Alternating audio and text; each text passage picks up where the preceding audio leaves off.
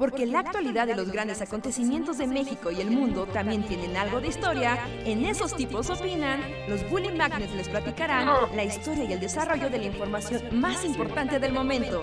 Quédate con nosotros que esto se va a poner de lo más interesante. Hola, hola a todos y todas, sean bienvenidos a una noche más de El Bully Podcast. Esos tipos opinan con nosotros, los Bully Magnets, que somos los tipos que están aquí para opinar, platicar con ustedes, hablar de cosas random y deprimirlos y alegrarlos en igual proporción. En serio, muchísimas gracias por conectarse a escucharnos una noche más. Espero que se divierten. Yo soy Andrés y bueno, ahorita no está Reinhardt, pero dice que ya viene, entonces llega en unos minutos. Yo soy Luis y aquí estoy. ¿Cómo están? Cuéntenos. Que nos cuenten qué han estado haciendo. Porque nosotros, bueno, no sé si, no sé si tengas algo como que contar o algo así. Yo solo. realmente. Yo solo quería. yo solo quería contar mi última actualización del jabonero rápido. Que. Al parecer me van a revolver mi dinero como hasta dentro de un mes. bueno, pero mínimo se pasar, ¿no? Pues eso dicen, que tienen que hacer las investigaciones pertinentes, pero es así como, ok, has ganado, jabonero. Has dejado un mes sin mi dinero. Hola, Rehard. Hola, Rehard. Hola, hola. ¿Nos oyes? Hola, hola. Sí, sí, los escucho. ¿Ustedes me escuchan? Sí. Pues bienvenido. Justo acababa de decir que ibas a tardar unos minutos, pero fue mucho más rápido de lo que imaginaba. sí, ya, ya estaba aquí como muy a la mano. Esa era cosa de aterrizar. Pero pues. Pero sí, ¿ya, ya, ¿ya están en el podcast? Está, sí, o sea, ya estamos en vivo. Estamos en vivo, pero ah, justo. Hola. Así sí, sin la seguridad de, de cómo interactuar, ¿no? Sí, ¿no? Me van a aplicar un gabo. Todos son unos idiotas. Todos los que me escuchan son unos idiotas. ¡Ah, no! ¡Está en vivo! Siempre los he odiado a ustedes y a todos los que nos escuchan. Sí, no, no, déjate que apliques un gabo. Sí, no. aplicar un gabo sí está como medio aterrador, ¿no? Eso destruye carreras. ¿Pero a quién le ha pasado aplicar un gabo en la vida real? Mm, yo me acuerdo. Bueno, ya sé que esto está muy banana, pero ¿se acuerdan del periodista ese que justo creía que estaba en anuncio y dijo que Loret de Mora era un idiota y que López Dóriga era su perra y no sé qué tantas ah, cosas? Y su carrera se. Que decía, avisen. Ajá, y que decía, avisen, avisen. Y, murió él. más bien ahí, o sea, saltó a la fama gracias a eso, ¿no? No sabríamos quién es si no hubiera sido por ese. Eso, eso es cierto, saltó a la fama, pero seguramente lo corrieron al, así al minuto de su puesto. Pues es el culpa del floor manager, ¿no? Ahí el responsable no es otro que el floor manager, que esa es su labor, decir, Sí. Sí, el floor manager ah, es el eh, que tendría que decir. Adela dijo que. Algo de Silvio Pinal, ¿no? Ah, pero eso fue, fue en corte o fue al aire? O sea, fue como ella no sabía que estaba al aire y, ah. y lo dijo, ¿no? Sí, algo así como que ya era hora que se muriera o que falta poco para que muera Silvia Pinal o algo así dijo, ¿no? Ah, y hasta esta... muerto, ¿no? No, no, no. Adela Michel, ¿no? Ajá, de la Micho, sí, sí. Pero ahí más bien, según yo, no fue tan. O sea, no fue tan grosero el comentario. Solamente que Silvia Pinal, pues es institución cultural en México, ¿no? Pero pues, la duda creo que era bastante legítima. Creo que preguntó eso, ¿no? Como, pues ya como que ya le falta poco, ¿no? Y pues bueno, pues sí. Sí, bueno, pues, eso es cierto, ¿no? Nadie es eterno y la señora ya está grande, o sea, vamos. Pero sí, este. Pero Silvia Pinal al parecer es inmortal, ¿no? Es inmortal, aunque, bueno, ya sé que yo tengo como mi crush con Silvia Pinal. Eh, pero es muy triste porque sí sigue viva, pero sí ya es como Blob Silvia Pinal. ¿Cómo qué? Como Blob, ya es una como masa ahí que nada más está, que ya... Ah, O sea, sí, ya llegó como a su estado más crítico. bueno, pues también cuántos años tiene. Como todos. Esta es una tarea para las Alexas del mundo, pero no tengo una a la mano. Ah, Alguien sí, pregúntale pero- así, Alexa, ¿cuántos años tiene Silvia Pinal? Eh, pues no tengo Puedes Alexa. googlear. Eh, Lo voy a googlear porque yo no tengo una Alexa. Pero Silvia Pinal tiene 91 años. Ok. Todavía puede vivir un par más. O sea, sí, pero, pero pues también ya, ya es. O sea, cuando llegas a. Según llegaste a los 90, ya sabes que todo es tiempo extra, ¿no? Este, sí. Sí, no sé. ah, Bueno, tal vez ya lo discutimos así, pero 90 es una edad que no me gustaría experimentar. No me muero de ganas por experimentar los 90. Lo que sí dicen aquí en el chat es que el que sí es eterno es López Tarso. Y eso sí, porque además López Tarso está como. como. hace 40 años. O sea, está así como perfectas condiciones. En perfectas condiciones dirías. Pues todavía hacía hasta obras de teatro, hasta hace un par de años. Sí, ¿no? Él si lo bajas en un, escen- de un escenario se muere. Sí. Entonces, mientras que actúe, eh, podrá ser... Y tiene Podrá seguir viviendo. 97. 97 años. no inventes. Sí, o sea, no sé. O sea, ¿cómo recuerda sus guiones a los 97 años? ¿Cómo recuerda sus líneas? Pues es que ahí Pero- es como. ay, se está 97 trabando Reinhardt, ¿verdad? años. Sí. Reinhardt, estás atrapado en un loop de me estoy trabando.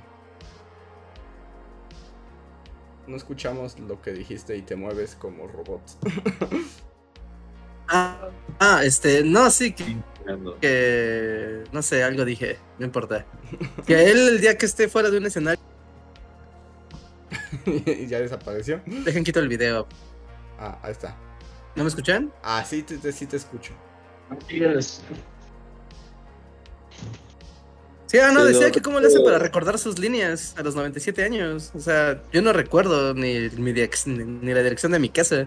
Pero es cerebro de actor, ¿no? O sea, cuando eres actor y toda tu vida, o sea, todo, sí, toda tu existencia se trata de, de memorizar papeles.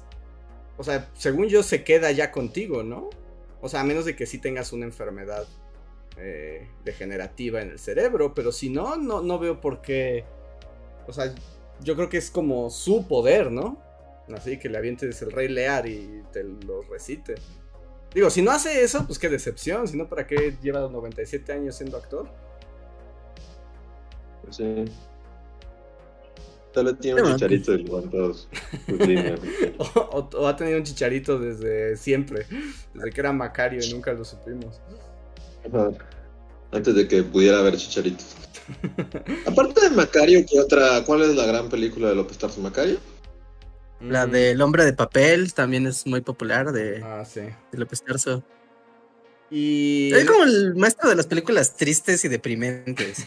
Sí, porque la otra que yo recuerdo es la de. Ah, la que está basada en otro de los libros de, de Rulfo, el- la del. El gallo de oro, ¿no? Ajá. Sí. Según yo, también es López Tarso. Según yo, esas, yo diría que esas son sus tres grandes. y el hecho de que siempre ha estado ahí. O sea, ha estado en. o sea, eternamente. O en una obra, o en. un- Seguramente hasta salió en telenovelas como de. de Televisa, ¿no? Sí. Sí, en un buen, ¿no? O sea. Que, que en las telenovelas de Televisa luego es bien triste cuando. Bueno, no triste, porque pues supongo que les pagan un montón de dinero. Pero justo cuando hay como grandes actores y están haciendo como papeles babosos de, de telenovela. El abuelito Ukihu. Ajá, sí, exacto, exacto. O sea, por ejemplo, yo me acuerdo. eh, había una telenovela de niños con Belinda. Una de las que salía Belinda. Y Germán Robles salía como del prefecto malo de la escuela. Y era así como. Germán Robles era un gran actor. Y ahí salía siendo como de. Soy un chistosito, este. Prefecto, muy estirado. Y es como de, señor, esto está muy por encima de usted. usted está muy por encima de esto, más bien. Hermano, es el Drácula, ¿no? Ajá, es el vampiro, sí. Es nuestro Christopher Lee. Exacto, es como nuestro Christopher Lee. Y sí tenía como hasta el tipo, ¿no? Sí, sí, se parecía.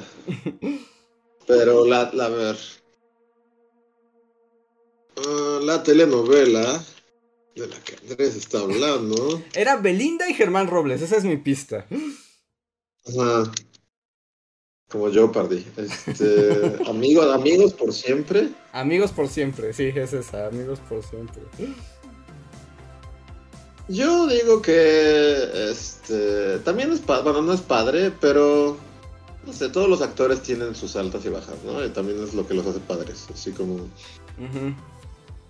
o sea, y creo que más en México, o sea, Pues es que como que... pues sí era el vampiro, pero pues también era el prefecto de Belinda. Sí, y es que además aquí como que el Star System, o sea, no necesariamente, de hecho como que lo que menos premia es la calidad actoral, ¿no? Sí, ¿no? Y digo, Germán Robles tenía que pagar una Ajá. hipoteca, supongo. Sí, porque no creo que cuando haya- fue el vampiro se haya hecho muy millonario. Le han haber pagado con cacahuates.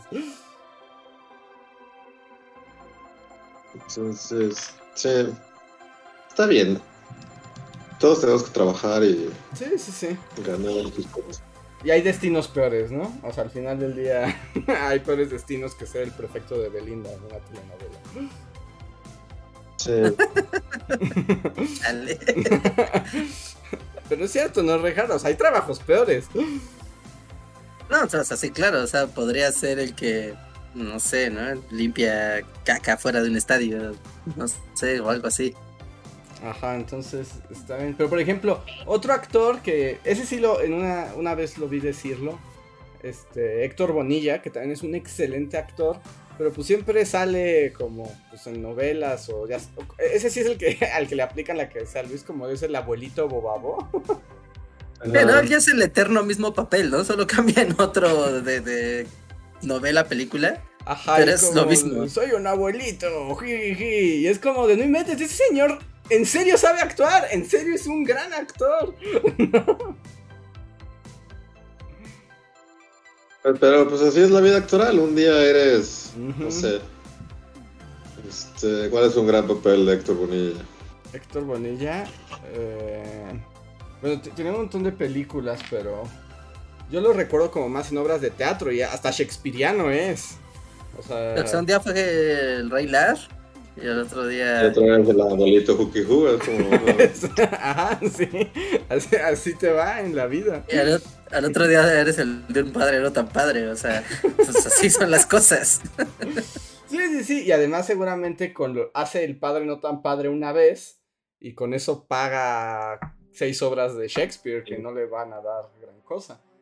De hecho, no, no había visto, pero tiene una secuela navideña y es una Navidad no tan padre. ¡Wow! Bueno, ahora tienes tu serie de Netflix, ¿no? O sea, ya al menos ya eres tú, tú la cosa. Ajá. Ahorita que estoy viendo, pero claro, pues yo creo que la película con la que tal vez la mayoría de los mexicanos de cierta edad recuerdan a Héctor Bonilla es el papá de Rojo Amanecer. Padre Rojo Amanecer, es cierto. Sí, que es un salto María temporal Rojo es la mamá. enorme. Ajá, María Rojo es la mamá. Es María Rojo y Héctor Bonilla. Qué gran película y cuántos... ¿Seguirá causando traumas? O sea, al día de hoy. ¿Cuál, Rojo Amanecer? Ajá. Supongo, ¿no? O sea, todavía... Supongo, quiero pensar. A ver, O sea, sí gente... es una gran película, es, es como muy fuerte, ¿no? Sí. A ver, que nos digan la gente que está en el chat que tenga menos de qué edad consideran que ya están fuera del rango rojo amanecer. Eh, como fuera del menos de- rango. Menos de 25, no creo que sepan que es un Rojo Amanecer. A ver, cualquiera que esté en el chat que tenga 25 o menos sabe que es un rojo amanecer. Los traumaron con rojo amanecer porque esa era una clásica de escuela. Eh, aunque a ustedes la pasaron en la escuela, Sí. no, a mí no me lo hubieran pasado en la escuela, nunca. Ah, bueno, no, tú estabas en unas condiciones diferentes. No, como chico prepo, o sea, era como ustedes tienen que saber esto. Sí o sí. Y aparte tenía el halo de esta película es prohibida y mucho tiempo estuvo censurada y están viendo algo que fue subversivo, tanto que nadie lo vio hasta ahora. Entonces tiene como una mítica muy padre la película Ah, la detrás de. Sí, sí, sí. ¿no? Es como de, vivíamos en tiempos de represión total.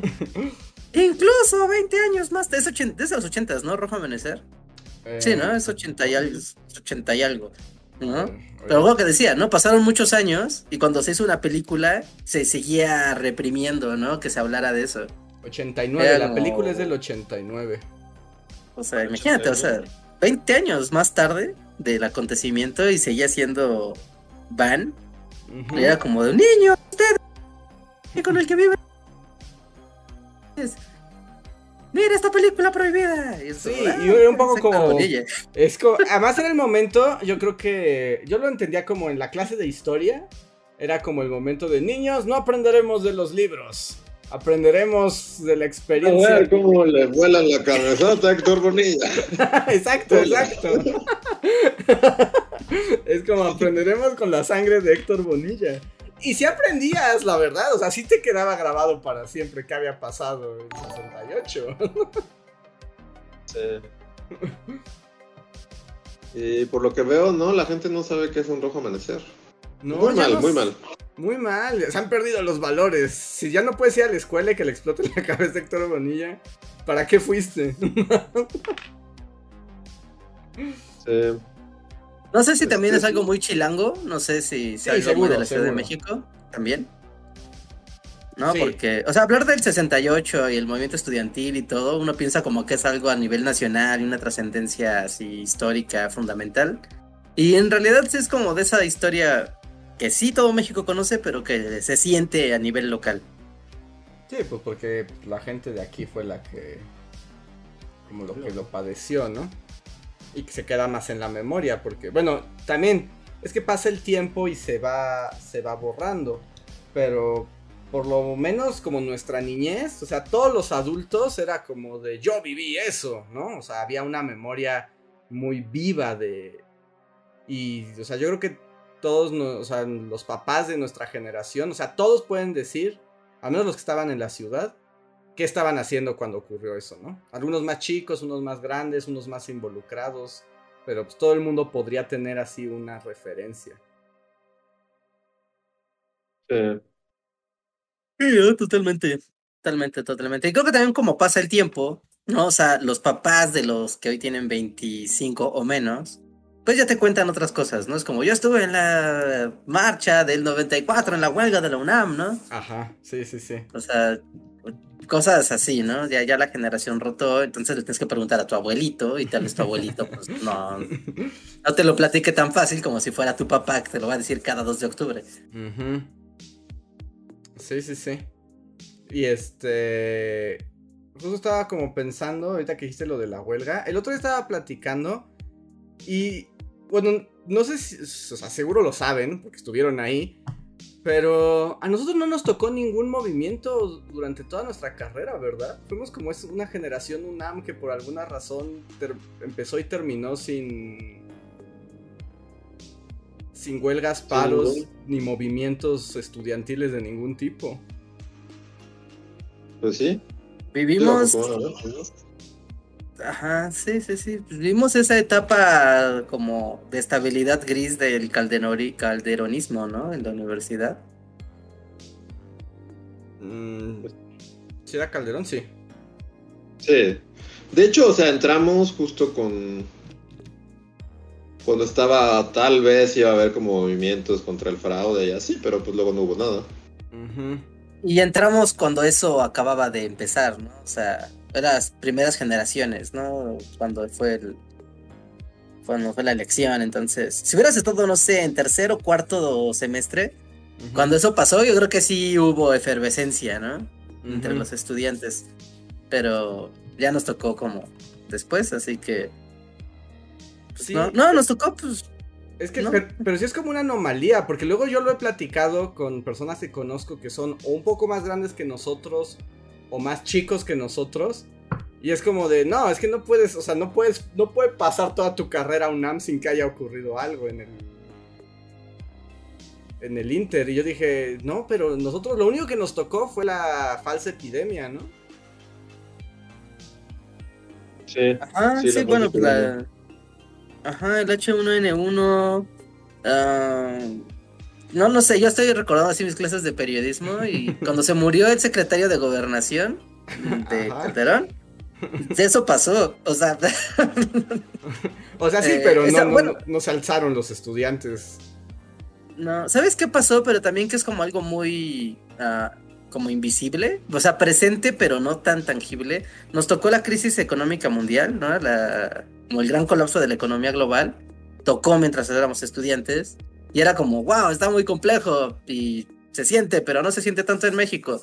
Y pasó ese fenómeno, pero no es algo tan tangible, ¿no? Sí, según yo, como que no, no hubo tanto. O sea, a mí me sorprende, o sea, ya que lo veo, más bien comparándolo con otras personas que también estudiaron en la UNAM en otras generaciones. Entonces dije, ah, sí fue, Ujú. sí fue una anomalía. Porque el- hasta por ejemplo ahorita los movimientos de del Me Too y, y así, Ujú, Eso ya también ya fue, es como de ahorita, ¿no? Entonces podría decir, ah, en mi generación estuvo todo el movimiento, ¿no? De, de las chicas y el Me Too y así. Y era como, ah, claro, ¿no? Mucha efervescencia política en, en- en la universidad, pero no, tampoco. No, no, no, no. No, estuvimos en un, en un momento meseta muy extraño. De alguna manera privilegiado, ¿no? Sí, sí, puedes- claro, por supuesto. De alguna manera puede ser que también es un privilegio tener tus clases de forma ininterrumpida. Sí. Pero... Pero, sí, no, no estoy pensando. No, o sea, mucho huelgas, pero de, ya sabes, del sindicato de la universidad, de esas que luego era como, "Ah, hubo porque no les pagaron su aguinaldo a los de intendencia. Pero ni eso, Reja, porque también los movimientos de cuando se destapó la cloaca de a los maestros no les pagan más que con tres cacahuates al semestre, fue después. Sí, ¿no? Y eso pues, al día de hoy sigue. Ajá. Sí, pero sí fue, fue un momento particular, un momento particular ahora que caemos en cuenta. Pero bueno, todo esto porque Héctor Bonilla, su cabeza explota. Sí tuvo momentos efervescentes. Bueno, sí, pues, los más efervescentes del planeta. Y retomando un poco el chat, sí, ¿eh? En realidad parece que ya a nadie le ponen rojo amanecer. Los que dicen que vieron rojo amanecer están como más o menos de 30 años. Pues sí, es como generacional, supongo. Ahora que les Sí. ponen de cine mexicano. ¿De cine mexicano? Mm, ¿quién Sí, ¿Cuál es como su película de la cultura nacional? Como aprender. ¿Les ponen la ley de Herodes? Así. La- ¿O no? También ya está súper. Sí, sí, ya- como pasada. Ah, no sé, pero ahora que fue, de hecho, las últimas marchas del 2 de octubre, ¿no? Yo fui a una en 2018. Fue la última vez que fui. Y sí, ¿no? O sea, había mucha movilización y la, la, la, ¿no? Pero, y pues están, o sea, como que es una cosa muy de los contingentes estudiantiles, ¿no? O sea, como tanto las viejas generaciones y lo que ha ido en medio, como la generación que está en curso en las escuelas, ¿no? Principalmente en las, en las escuelas de la UNAM o del Politécnico. ¿no? Y, y sí era curioso, o sea, sí era curioso escuchar como a la gente chaviza, chaviza preuniversitaria, ¿De ahorita? que desde que, ajá, como eh, de 2018 y también de ahorita, como que sí es bien ajeno, sí es como de, ah, ¿y qué es eso, no? O sea, ¿y eso por qué, no? O esos señores por qué van y marchan, O eso, eh, eh, o sea, como que ha perdido la relevancia cultural, ¿no? a nivel cultural. Pues es que va haciendo la distancia. Y luego tampoco ayudó, por ejemplo, que los. que muchos de los últimos como activistas del movimiento del 68 ya eran como. Viejos cochinotes. Ajá, que eran viejos cochinotes. Y estaban ocupando puestos y siendo viejos cochinotes. Entonces.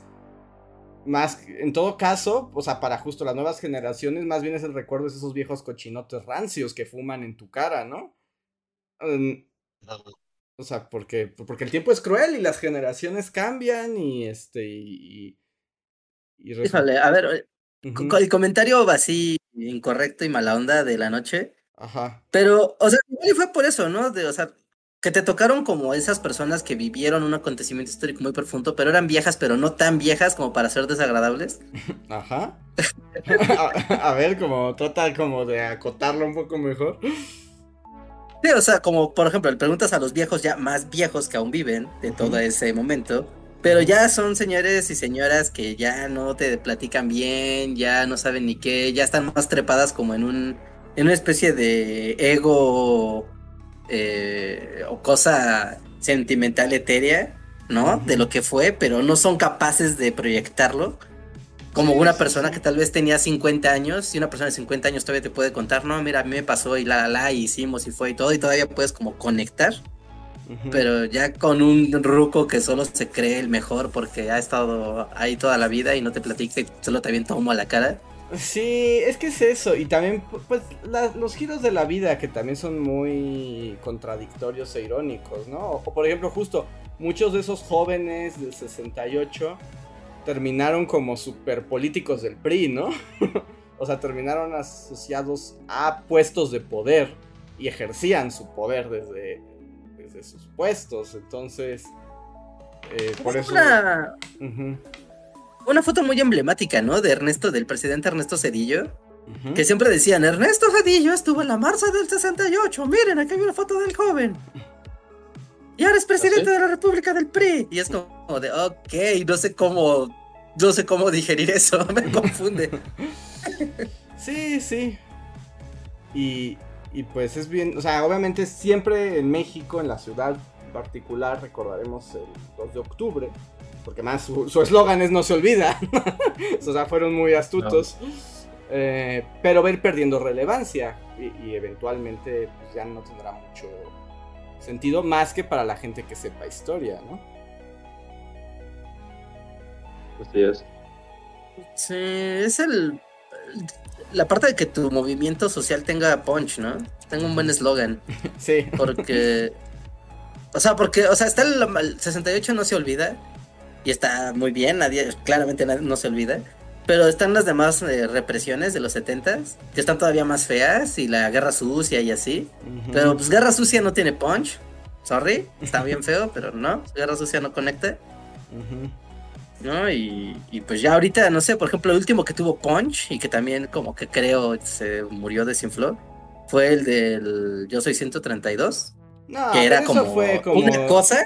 Pero eso fue muy light, ¿no?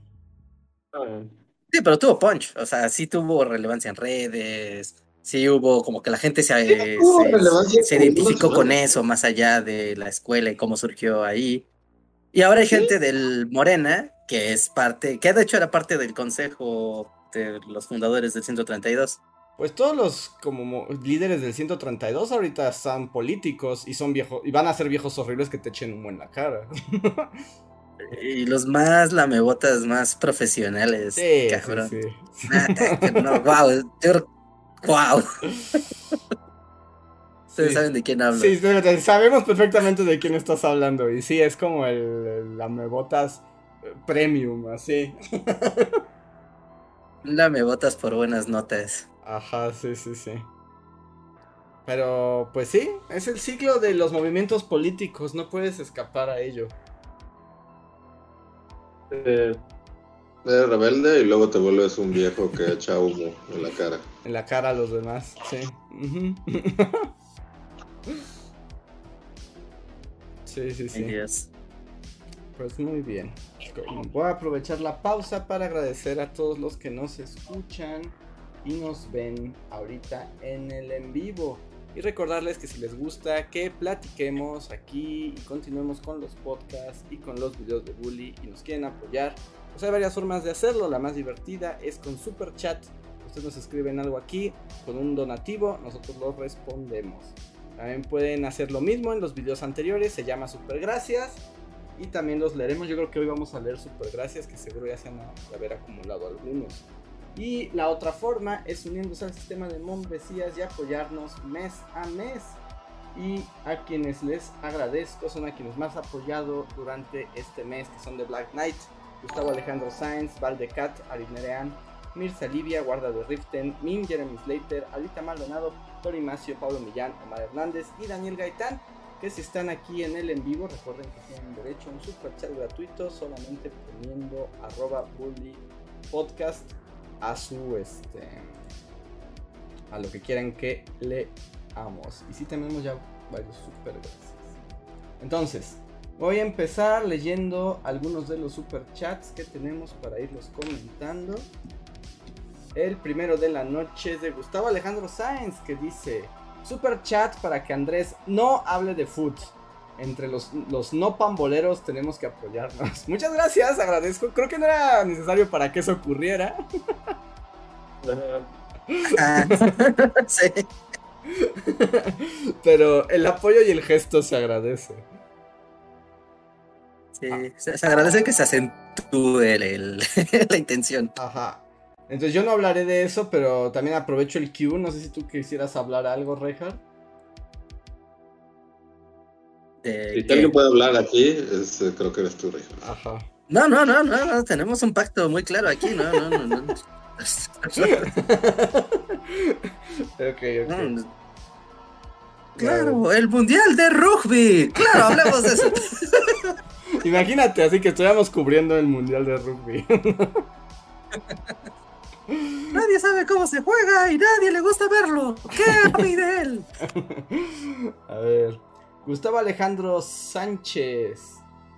Ah, sí es Sánchez, no Sáenz, perdón, es que es- por leerlo varias veces es Gustavo Alejandro Sánchez, no es el mismo Gustavo Alejandro. Disculpa, disculpa. Bueno, ya, ya- ya sé, ya sé, ya sé, ya sé, ya sé qué puedo decir. Que sí, o sea, más o menos. A ver. Ale- Alema- Japón y Alemania tuvieron un partido de fútbol, ganó Japón contra todo pronóstico, no importa, pero hubo la entrevista a uno de los jugadores de, de Japón, Ujú. ¿No? Y el jugador de Japón al parecer hablaba español, o sea, como que es peruano o tiene raíces peruanas, no sé, porque habla un español perfecto, Ajá. pero el tipo empieza a hablar, les lo voy a decir como, esperen, ah, no tengo mi celular a la mano, pero el tipo está diciendo... Está, está divertidísima la entrevista. Dejen ahorita se las copio. Ahorita deja voy por mi celular y se las copio para que le escuchen y se mueran de la risa y digan, ¿What? O sea, tenemos que ¿la vamos a escuchar en vivo? Van a escucharlo en vivo, pero dame un segundo porque dejé mi celular en la mesa. Si quieres, continúen porque me tengo que parar. Pero mientras tanto leo el siguiente super chat también de Gustavo Alejandro Sánchez que dice, casi no puedo oírlos en vivo, pero amenizan mi camino a la chamba. Muchas gracias. Gracias a ti, Gustavo. Gracias. Gracias. Qué bueno. Me gusta pensar justo eso, porque yo también cuando voy en coche, voy a algún lugar, a la escuela, al trabajo, pongo podcast. ¿no? Y me gusta pensar Sí. que hay alguien que lo hace con el Bully Podcast. Muchísimas gracias. Sí, gracias. Es como el mejor honor, ¿no? Es ser la compañía en el transporte, en, en el transporte de las personas. Es como, wow, qué íntimo. Así es. A ver, ¿quién es? Ok, Pero- vean. Ah, dice que sí es la Sí, misma dejen. persona. Si eres la misma persona, bueno, Gustavo Alejandro. Perdón, no sé por qué salen nombres diferentes entonces. Que, ¿Has vean, sido la misma persona? Sí, es la misma persona, pero sale con dos nombres diferentes. Tal vez tiene dos mul- multicuentas acá. Hacker el hacker. ¿Hacker el hacker? No, no creo, no creo. Ok, Dice- eh, Ajá. Pero ¿cómo quieres que lo escuchemos? O sea, ¿quieres que lo pongamos en el podcast o quieres que lo escuchemos nosotros aparte e interpretemos para el público? No, lo, lo, lo- lo pongo en la bocina del micrófono para que lo escuchen. O sea, tal cual es un japonés hablando, o sea, no hay nada que ver. ¿no? O sea, es un güey, ya sabes, atrás los promocionales y todo. Pero este, está buenísima la entrevista, ¿no? El, el futbolista se llama Cubo o Cubo, no sé cómo se, ¿A qué cubo? se, se pronuncia, pero... Ajá. El señor Cubo habla así. estábamos encajando mucho en la presión y me quitó y sacó a Tommy y, y hicimos línea de 5, ¿no? Y era uno de estos planes, pero como íbamos perdiendo 1-0 lo teníamos que adelantar antes y nos salió de puta madre. Vimos que no, no estaba... Ya es todo. Pero ¿cuál es la parte No, eh. hilarante?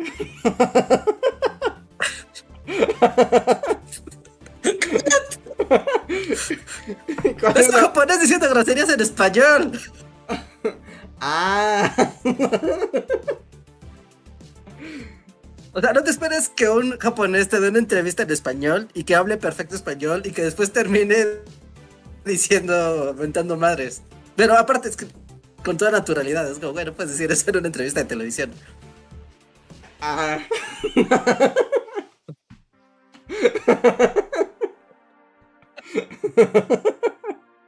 No sé ya qué decir.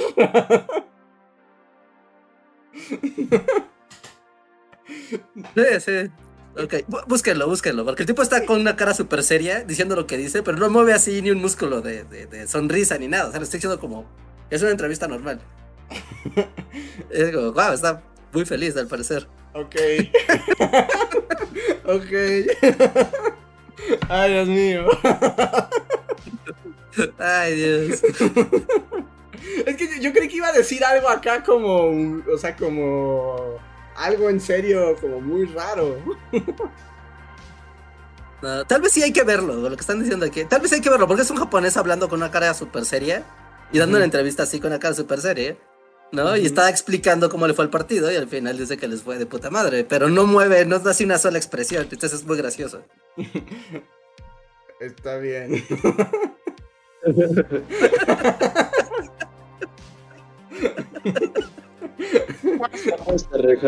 ¿Quién ganará el mundial? ¿Cómo, cómo, cómo dices, Luis? No te escuché. Luis? Sí. ¿Qué- ¿Cuál es tu apuesta? ¿Quién ganará el mundial si tuvieras que apostar? Mm, pues yo decía que, que Argentina, Argentina, mi gallo es Argentina. ¿Ok? Y ya, pero perdió contra Arabia. Así que bueno. Así que esperen resultados pronto. A ver. Tengo un super chat de Jonathan. Que está un poco relacionado. Dice. ¿Vieron el festejo de los japoneses en Shibuya por el triunfo contra Alemania? Ha sido de los resultados inesperados, nos dice Jonathan. No, no, no vi. ¿Festejaron mucho? Porque yo solo vi un video como de que en una oficina así aplicaron la mexicana y les pusieron el partido, ¿no? Y entonces están pues, los japoneses, ya sabes, todos, o sea, en realidad no están viendo el partido, el partido está ahí y que están ahí en sus teclados de Salaryman y de repente como que anuncian ya que ganó, o sea, y se escucha en la televisión y como que levantan así la cabecita como si fueran suricatas. Y, y su festejo es así como de aplaudir, pero como si estuvieran en la ópera, ¿sabes? Es así como de... Muy bien, bien por Japón, de vuelta al trabajo. Exquisito, Exacto, y continúa. exquisito desempeño. Entonces no sé si en Shibuya haya sido algo igual o realmente sí celebraron. Eh, está divertido, está interesante porque, o sea, ves que Shibuya y es este gran cruce, ¿no? Ujú. Y están las pantallas gigantes en los edificios, ¿no? En las puntas de- en las esquinas de los edificios. Entonces, ves a la gente que está así, wow, sí, así saltando, celebrando, ¿no? Pero entonces se ve que el semáforo, los semáforos de la calle, se pone, o sea, hacen cambio de luces, se ponen en rojo. Entonces toda la gente se regresa corriendo a las banquetas, pasan los carros y otra vez que se pone de vuelta el verde, regresan abajo de la banqueta y siguen festejando. O sea, festejan pero no interrumpen el tráfico. Ajá, sí. Es como, wow, solo Japón. Bueno, pero es, es lo suyo, ¿no? Es hacer esas cosas es... Si no, ¿para qué eres japonés? Seguiremos Sí. las reglas hasta en los momentos más absurdos. A ver. Siguiente super chat es de Jesús Vega que nos dice Boom Shakalaka y nos desea un feliz día de acción de gracias. Y es cierto, porque Jesús está en Estados Unidos y ahorita están comiendo pavo. Ah, sí, es hoy, ¿verdad? Hoy es Thanksgiving. justo hoy? Según yo sí, a menos de que hoy fue el No, desfile. ¿Es el mismo día del desfile o es al día siguiente? No, sí, sí, pues es el último jueves de noviembre y después es el deschongue del Black Friday y el Black Friday es mañana. Ah, Black Friday. Sí, entonces hoy es, hoy segurísimo es hoy. Sí. Pues provecho con el pavo. Ajá. Si están en Estados Unidos, disfruten la cena familiar. Sí, ¿no? Felicidades, pásenla bien si es que lo festejan. Es como la fiesta más, es más importante que Navidad, ¿no? Incluso el Thanksgiving. Pues aquí voy a hablar desde la ignorancia y bueno, lo que escucho así en cosas gringas, pero pues si alguien está en Estados Unidos podrá este, corroborarlo o decirme que estoy equivocado. Pero justo como que es el día, es como el verdadero momento donde se reúnen las familias gringas. Cosa que no ocurre muy, muy a menudo. O sea, es el momento familiar, fiesta familiar de verdad. Porque Navidad, tengo entendido, igual cada quien se va por su lado. Pero como que a la hora del pavo. Yo había visto ya hace unos años, previo pandemia, de que en Thanksgiving, que es cuando en Estados Unidos se presenta mayor movilidad terrestre. O sea, y es cuando ya sabes, el primo del campo va a visitar a su primo de la ciudad o viceversa. ¿No? Porque sí, o sea, pues las familias se juntan y entonces todos van y se reúnen en la casa del tío Cuco, del tío Johnny en, no sé, ¿no? En Arkansas. ¿No? Y Navidad tiene esa misma movilidad, pero está más relacionada como a, a lugares vacacionales. Como de te vas a un hotel, a un, ya sabes, ¿no? A, un, a una fiestota o te vas a algún lugar bonito, pero con tus amigos. O, ¿no? o tal vez te vas con tu familia. Tim Allen y Jamie Lee Curtis en esa película. Ajá. O te vas con tu familia, pero con tu familia nuclear, ¿no? O sea, no, no tanto con toda la familia, ¿no? Con todo el clan, sino con solo con tu familia nuclear, ¿no? Y Thanksgiving sí es como todos, todos, hasta el vecino. Y, y, la familia, ¿no? Y la familia extendida, los primos. Pero esa es la, la, noción que yo tengo. Gente que está en Estados Unidos y que lo viva como al día. De primera mano. Ajá, que, que nos cuente, que nos cuente si, si es así o todos nuestros prejuicios vienen de las películas. Sí. A ver. El siguiente super chat es de Jimena Rivas. Muchas gracias, Jimena, que dice: Chisme. El fulano que se hizo popular en México por el Avísenme es un conductor muy conocido en Saltillo y sigue en su puesto y siendo una persona horrible. Ah. Pues entonces el, el Gabo no tuvo consecuencia. Sí, no. Y ahora su noticiero no, en se llama. Punto creo que más bien. ¿Qué? ¿Cómo Luis? Sí, sí Luis, sí, Luis. Este, no, que en estos tiempos como que más bien te, te lanza la fama, ¿no? Hacer un Gabo. Mm, también sí es cierto, en estos tiempos entre más horrible seas,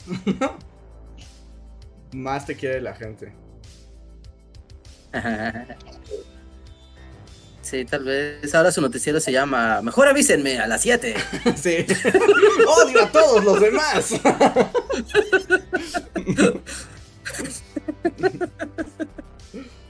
Pues la gente del chat nos dice que nuestra lectura del Thanksgiving sí es como adecuada y correcta. Qué bueno.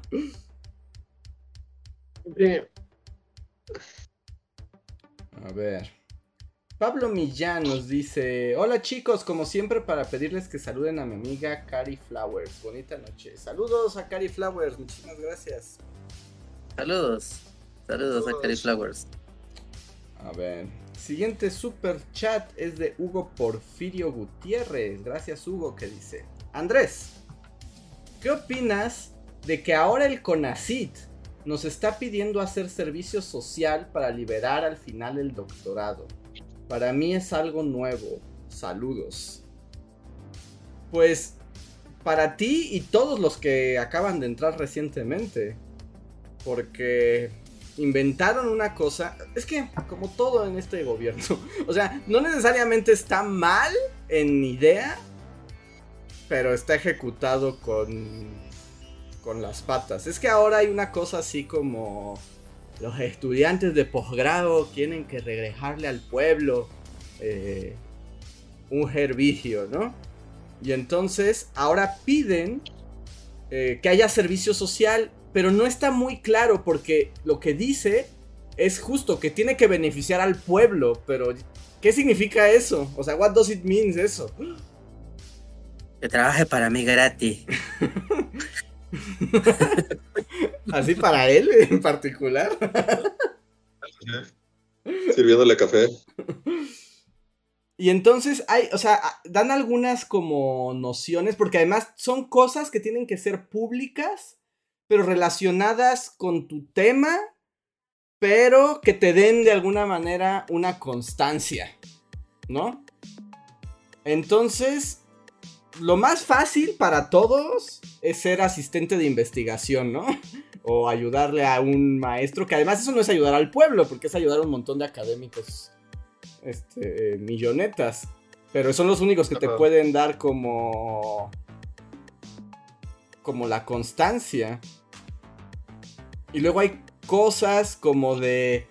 Eh, apoyo a grupos indígenas. Y te digo, es como dices, está bien, pero no te dice cómo, ¿no? Y si tu doctorado es en física cuántica, ¿cómo aplicas eso ahí? Ajá. pues sí, está raro hasta donde yo sé, eso ya no me tocó a mí. O sea, yo estoy en el último. El último contrato con ACID antes de, esa medida.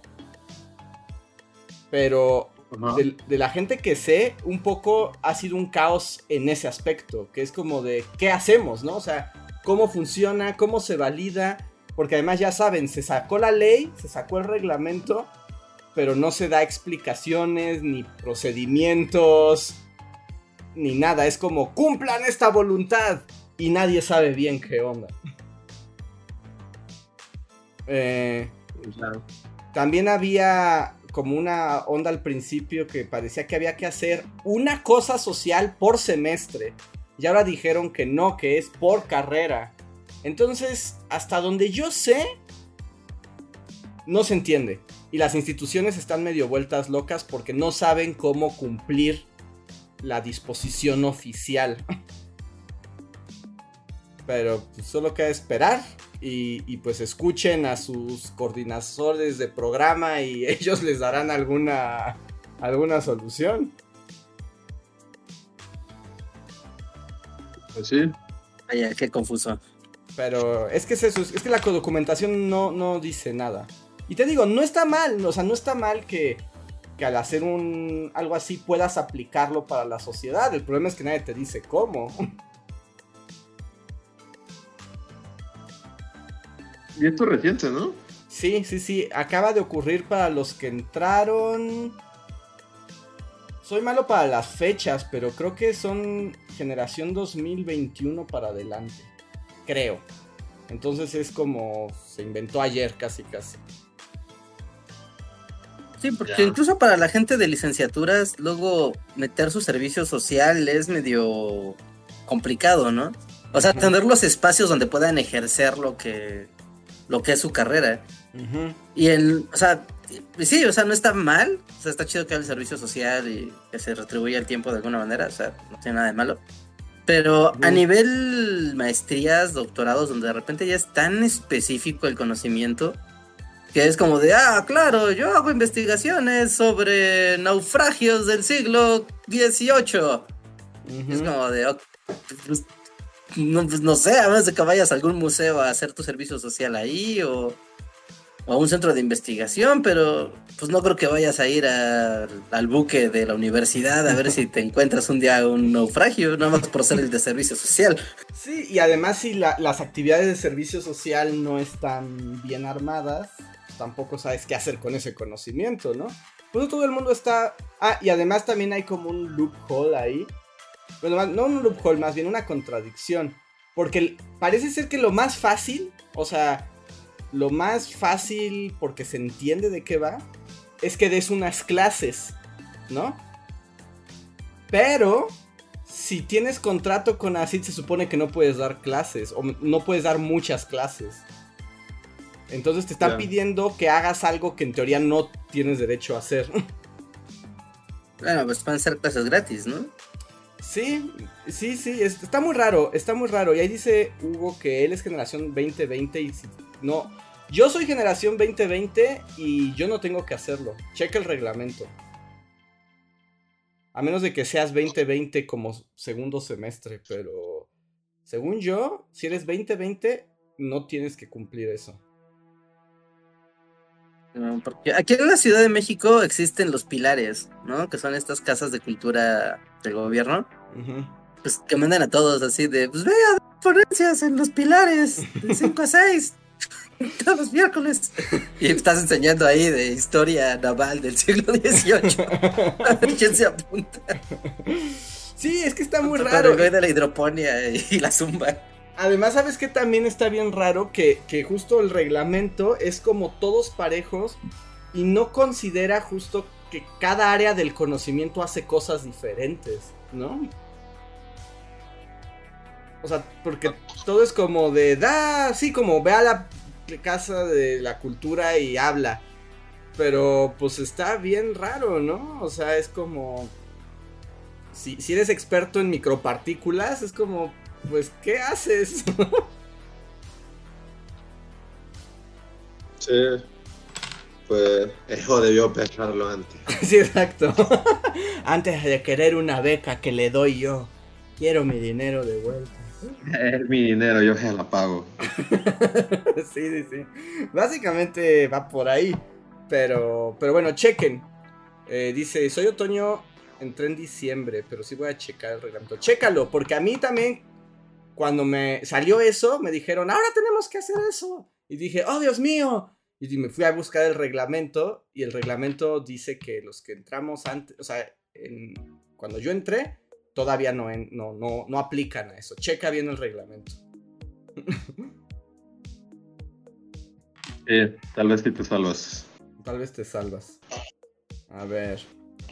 Tenemos un super chat de Ilse Arias que dice: Bullies, les quiero compartir que ahora que incursioné al terrible mundo de dibujar monos por dinero en internet, dice: Un gringo me comisionó cartas del tarot con temática de Star Wars. Y acepté sabiendo muy bien que no sé nada de Star Wars ni del tarot. Dice, y estoy odiando cada maldito segundo.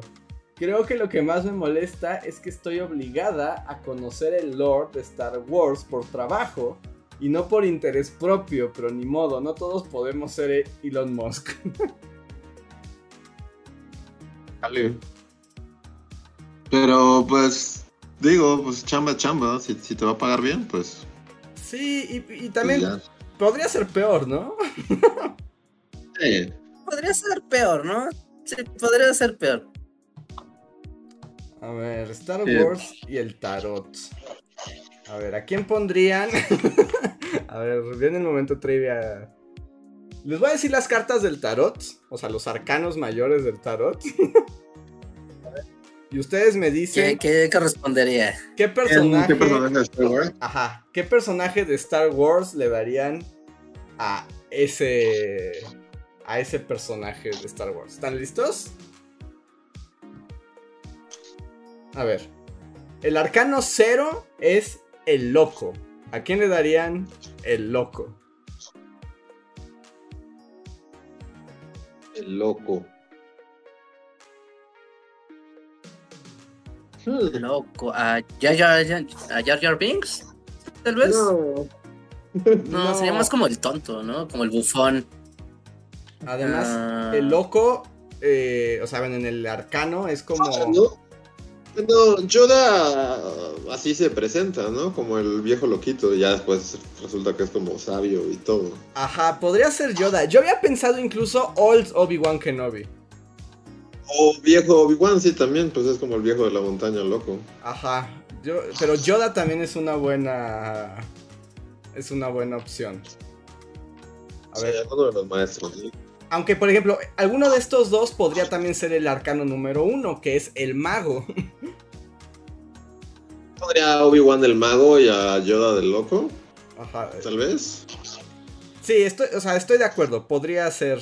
Porque además, justo el mago, también el rol del mago en el tarot es también un poco el maestro, ¿no? Es el que instruye, es el que te inicia. Entonces, Obi-Wan podría ser. Obi-Wan pues tiene más onda, ¿no? Sí. A ver, la sacerdotisa.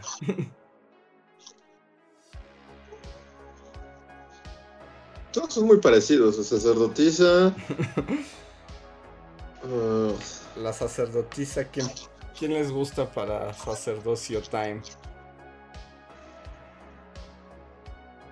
Mm, Sacerdotisa. Yo estoy de acuerdo con Israel también. Yo pondría a Mon Mothma como la sacerdotisa. ¿Oh, Batman? Pues Está muy underground, ¿no? Bueno, pero tienes que. Es un poco extender el lore. Yo no, no sé si me.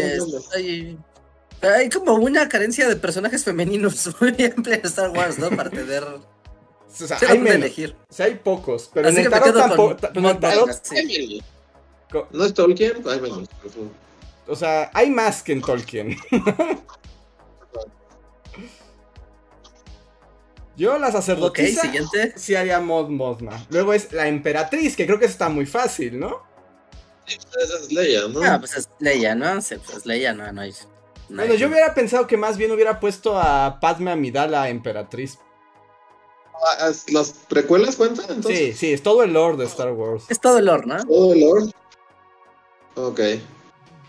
Yo creo que emperatriz hubiera puesto a... Porque creo que hay uno mejor para, para Leia. Ok. Luego está el emperador, que bueno, ahí también está como súper... evidente, Sí, ¿no? Es fácil, ¿no? Guato. Estamos hablando de guato. Digo, con el emperador no hay pierde. El hierofante. El, el hierofante es algo así como el papa. Es como una figura... ¿Hierofantes no son los malos de Winnie Pooh? No, esos son los... Este, Los elefantes, elefantes, ¿no? Efelantes. Efelantes. Efelantes, efelantes, efelantes. Este. Pues Darth Vader sería. ¿El hierofante? No, porque es como una onda más como soy el papa. Soy como una figura de autor. Darth Vader es como el Papa, ¿no? ¿Darth O sea, Vader es el papa? Un poco, ¿no? O, o, o- ¿Qué es que quién es el Papa en Star Wars? Pero es como una figura así como de la tradición. Yo, yo pondría de hierofante a Mace Windu. Ok, Mace Windu. O sea, como, Ok. Como Jedi de la vieja escuela que representa el orden y a la orden Jedi, ¿no? como al papado. El enamorado. Aquí está más tricky. Pues Anakin, ¿no? Supongo. Sí, ¿no? Anakin joven. Sí, yo también creo que Anakin, planeta romance adolescente, Sí. es el enamorado. Ah. A ver, Sí. el, el carro, este es más abstracto. Hay una carta del tarot del carro. Ajá, es como una Es el halcón carroza. milenario, ¿no? El halcón. Es el milenario, Sí, ¿no? el halcón. el halcón es el vehículo por excelencia, ¿no? Saga. Sí, estamos de acuerdo. El halcón milenario sería el carro. Luego, eh, la fuerza. Ah, no mames. La, la fuerza. La fuerza es una del tarot. Ajá. Pues la fuerza. Pero ¿a quién pondrías? Aquí, porque además, bueno, en, en la- en los arcanos, la carta del tarot de la fuerza se representa como una mujer domando a un león. Entonces tengan esa imagen en mente. Igual. Le- Leia ahorcando a Jabba the Hutt, ¿no? Ajá, de verdad. Es que yo. Exacto, yo también creo que la fuerza es Leia ahorcando a Java de Hot. Ah, no, es como momento de power time. Y además coincide con la. O sea, con la imagen clásica de la. De la carta. Esta también Sí, está pues está tricky. Porque también podría ser uno de los que ya dijimos, el ermitaño. Es que puede ser. Yoda, o puede ser Obi-Wan, ¿no? Cualquiera de los dos pueden ser ermitaños. Porque Sí. es que sí podría ser Obi-Wan ahí de nuevo. Sí, y pues ya haces al loco. Es que ¿quién sería el loco? El loco.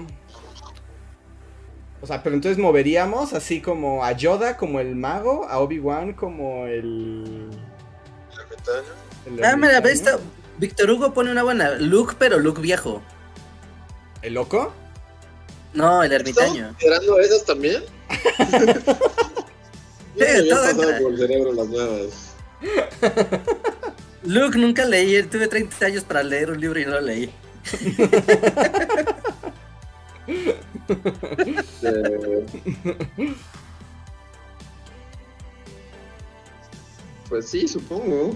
Es que te digo que hay unas que. A ver, voy al siguiente. Esta está conceptual también. La rueda de la fortuna. Mm, ¿no? Porque él siempre pasan cosas como, como siempre le va bien. Aunque, bueno, la rueda de la fortuna en el tarot también literalmente es una rueda donde cuando estás arriba estás cerca del cielo, pero cuando estás abajo eh, estás como en los infiernos, siendo torturado. Este. El Senado Galáctico. El Senado Galáctico. Pero ¿cómo representas eso en la carta? Pues por Senado, ¿no? ahí, este. Que por algún motivo tiene un precipicio en medio. Yo votaría... se pueden aventar una Yoda en la cabeza. Yo estoy de acuerdo con lo que están poniendo en el chat.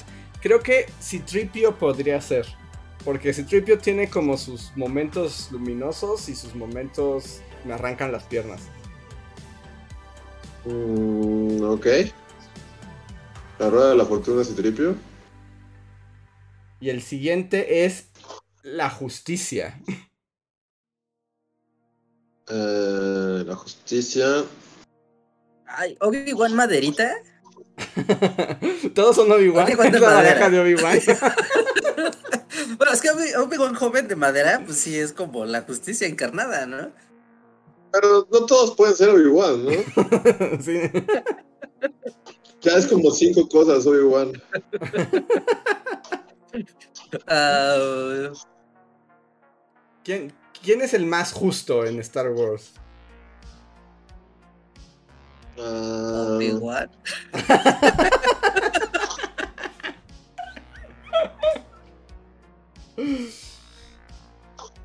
Justo.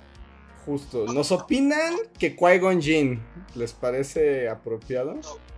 pero él no es como muy justo que digamos, ¿no? No, porque hasta se saltan las reglas, ¿no?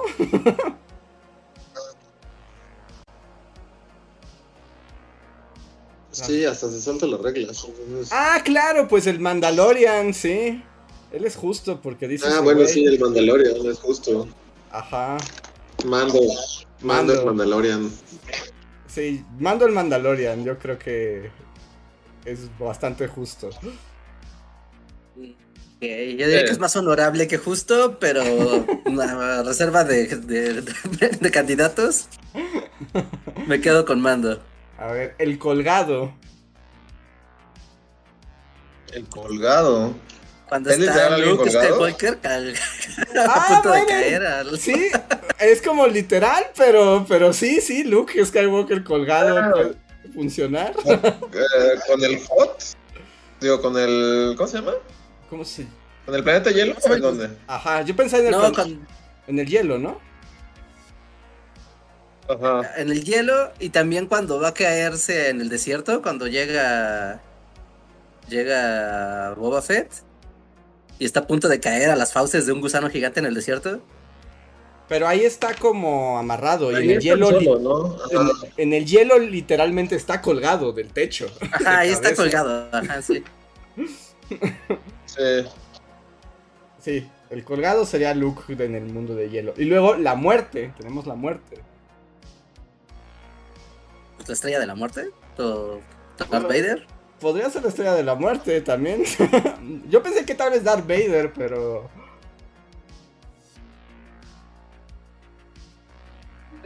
Sí.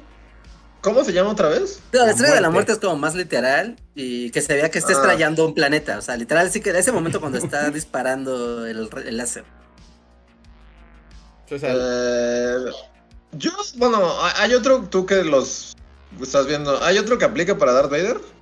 Pues...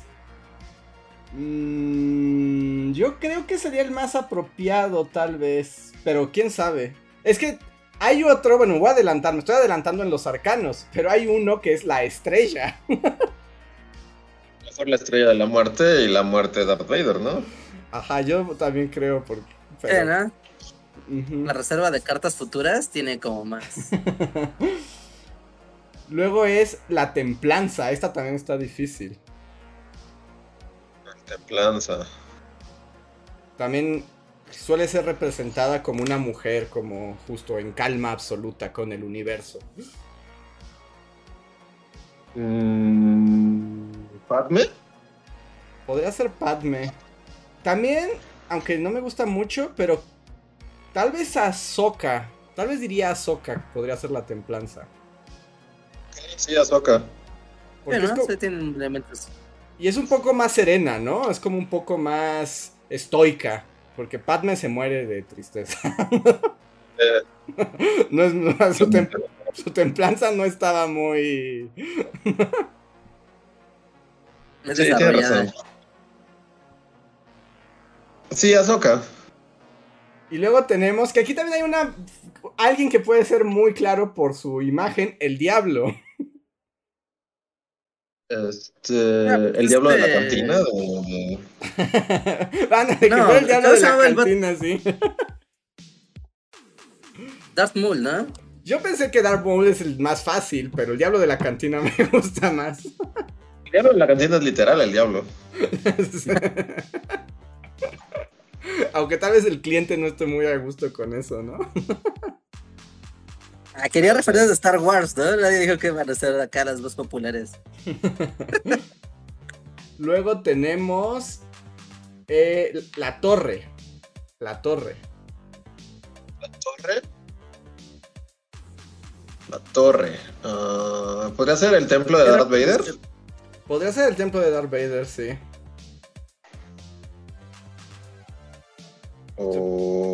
A ver, ¿Representa algo en particular la torre?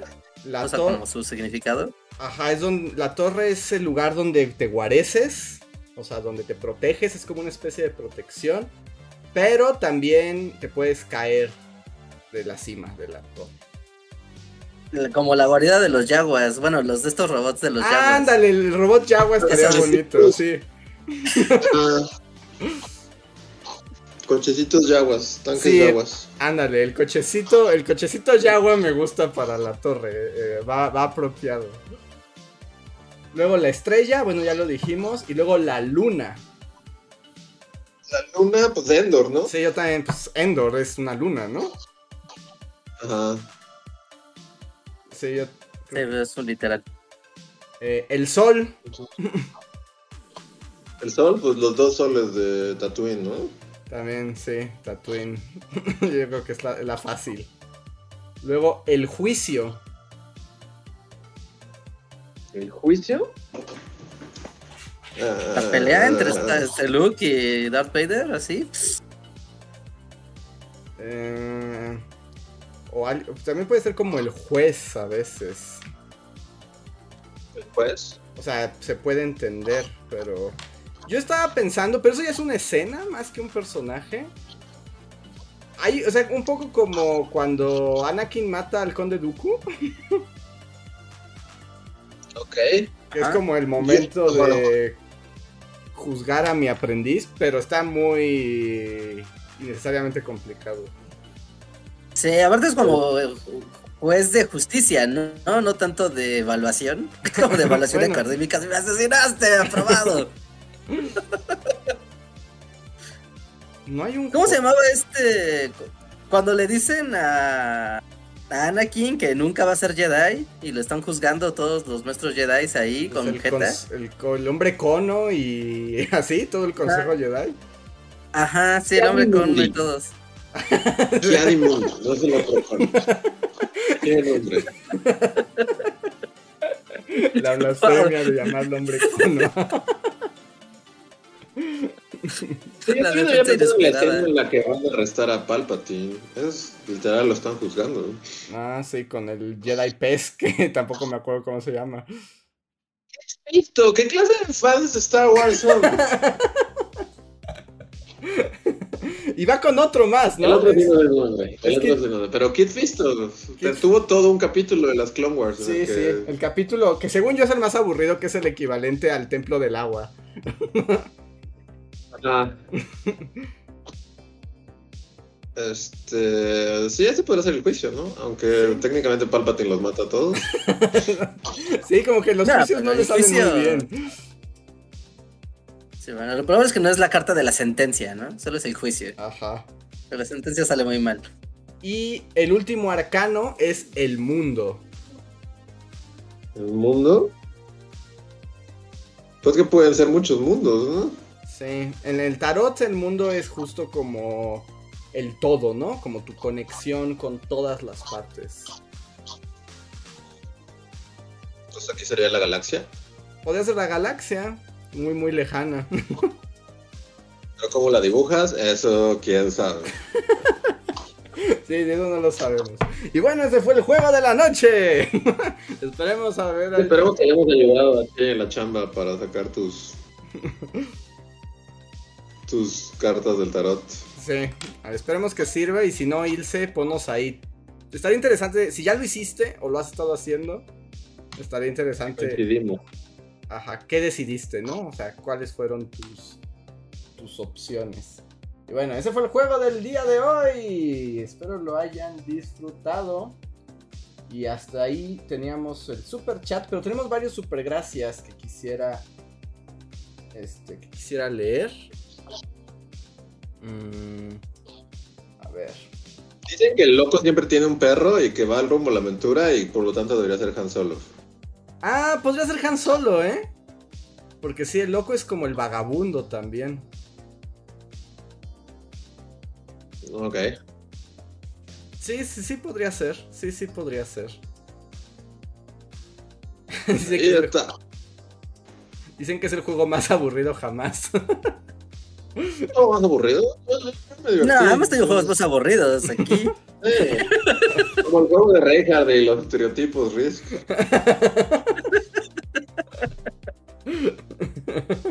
Por mencionar alguno reciente. A ver. Voy a leer los super gracias que tenemos acumulados de el podcast, pasa- podcast pasados. Este es de José Antonio Islas, que nos escribió en el ataque del jabonero. Y dice: Ah, entro aquí en un conflicto. A ver, ustedes ayúdenme a resolver este conflicto. Porque pago para que Andrés explique la regla del fuera de lugar en el fútbol. Pero pagaron para que no hablara de fútbol y ahora pagan para que sí hable de fútbol. Qué paradoja, tiempo-espacio, sí. Yo no escuché nada. ¿No escuchaste nada? ¿No? Que alguien No. pagó para que Andrés hable de fútbol, pero también pagaron para que Andrés no hable de fútbol. Entonces, ¿quién pagó más? Creo que así se puede resolver. Ajá, como mira, como se resuelve en el fútbol, se resuelve por diferencia de goles. ¿Quién pagó más? Eh, creo que pagaron lo mismo. No, ¿Quién lo hizo primero? Puedo intentarlo, pero aquí solo Reinhardt puede juzgarlo. Es que están pidiendo que yo explique qué es un fuera de lugar. A ver, Yo quiero ver eso. Pero no estoy seguro. Creo que tengo una noción. Pero no lo sé. Entonces voy a decir que creo que es el fuera de lugar. Y Reinhardt dirá si le atiné o no le atiné. Ok, solo diré sí o no, así. Ok. Sí, llanamente. Según yo, Correcto o incorrecto. El fuera de lugar es cuando... A ver. Un jugador va con el balón hacia la portería. Pero hay una línea imaginaria que dice que el gol no cuenta si del lado de esa línea imaginaria no había otro jugador defensivo, algo así.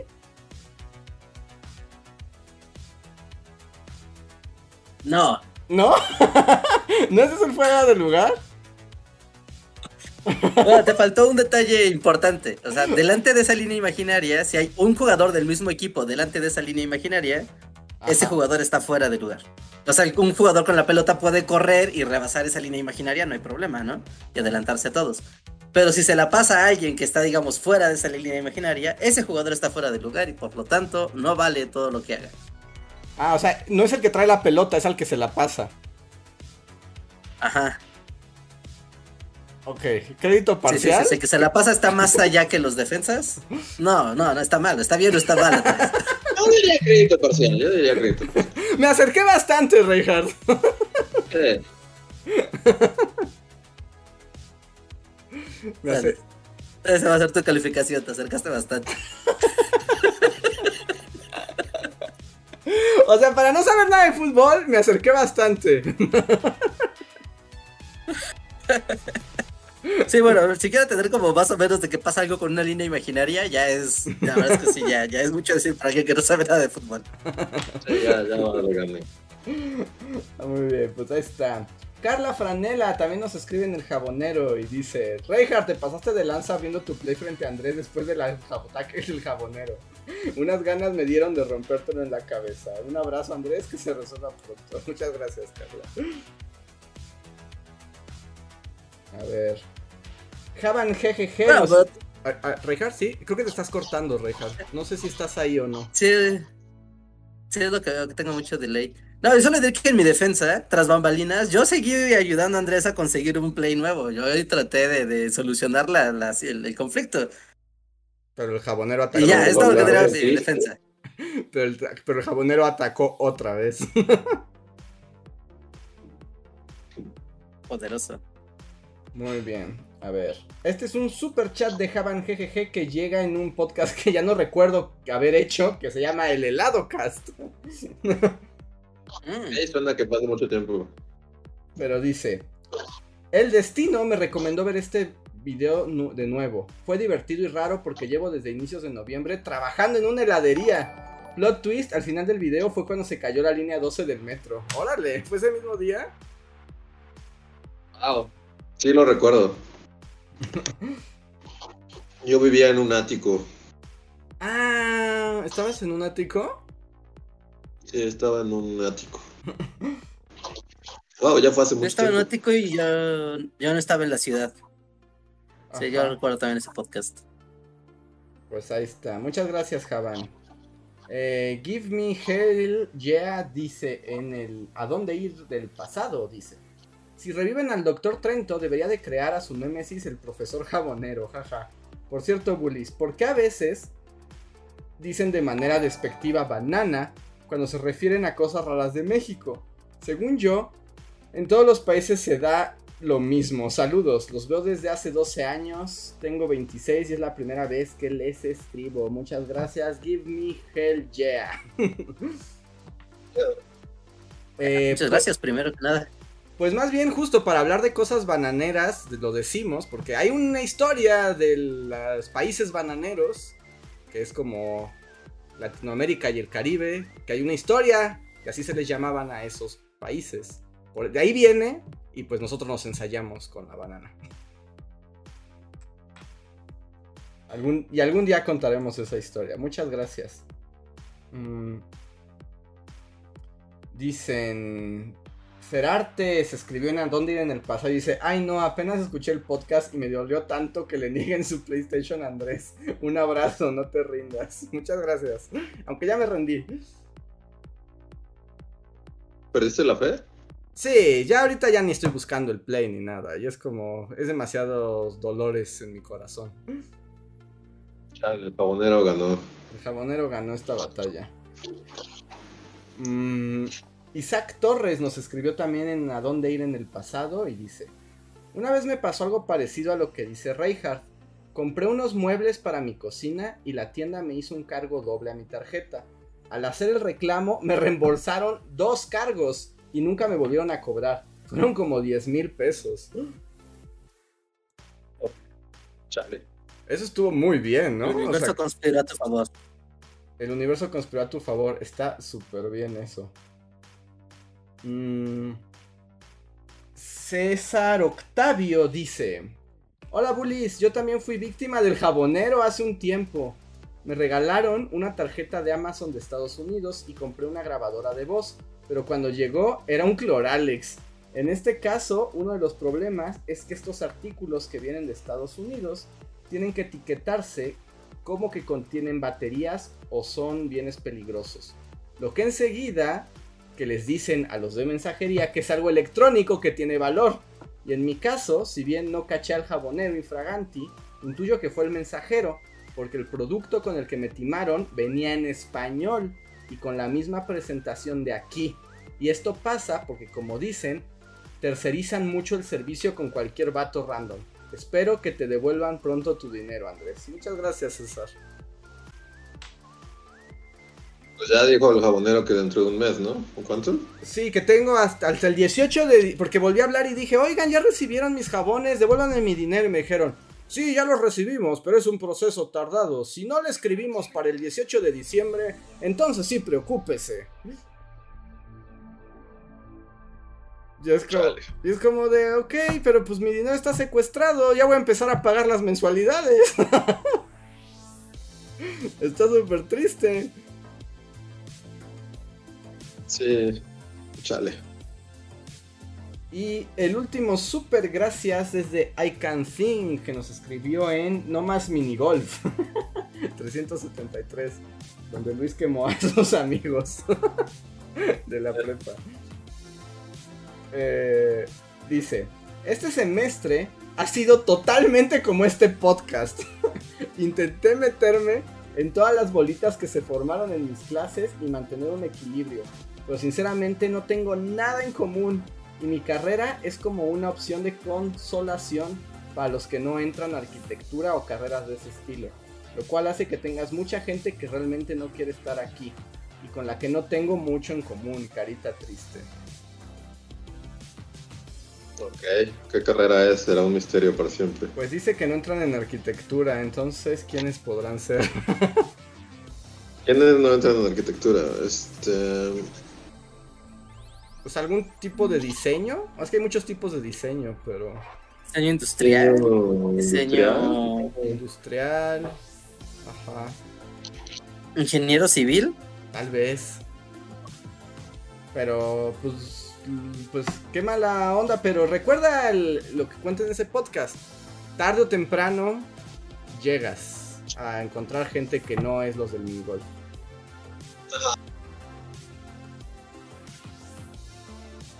Sí, llegarán. Tú ten fe. Así que ten fe. Y acaba de llegar un super gracias nuevo. Ah, no, este, ¿por qué no había salido?